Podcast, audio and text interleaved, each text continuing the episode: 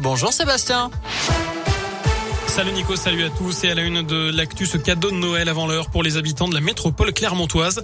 À partir du 4 décembre, les transports en commun seront entièrement gratuits le week-end dans les 21 communes de Clermont-Auvergne Métropole, mais aussi à Périgny-sur-Allier et Murs-sur-Allier. Il s'agit euh, d'une expérimentation qui va durer deux ans. Le syndicat mixte des transports en commun a voulu faire en sorte eh bien, que ce soit le plus simple possible pour les usagers. Son président François Rage.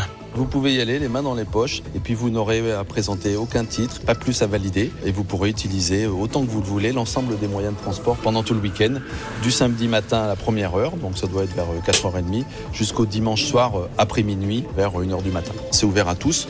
On a un angle qui est plutôt orienté, euh, nous semble-t-il, sur un public euh, qui, qui, est un peu absent dans nos transports, c'est les familles. Un public qui, peut-être parce qu'il viendra le week-end, pourra ensuite concrétiser ce mode de déplacement dans sa vie quotidienne en, en venant toute la semaine.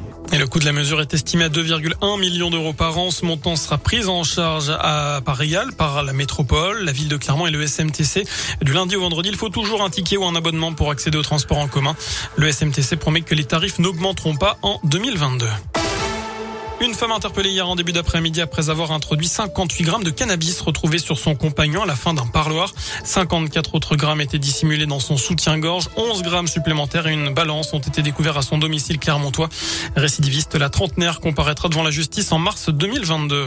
En bref, cette grève illimitée pour les salariés du service psychiatrie du CHU de Clermont depuis 6 heures ce matin. Ils craignent la fermeture de leur service fin décembre après le départ du chef de l'unité. Dans le reste de l'actu, c'est un coup de pouce trop léger. Les trois quarts vous estiment que la prime inflation dévoilée hier par Jean Castex est insuffisante selon la question du jour sur radioscoop.com.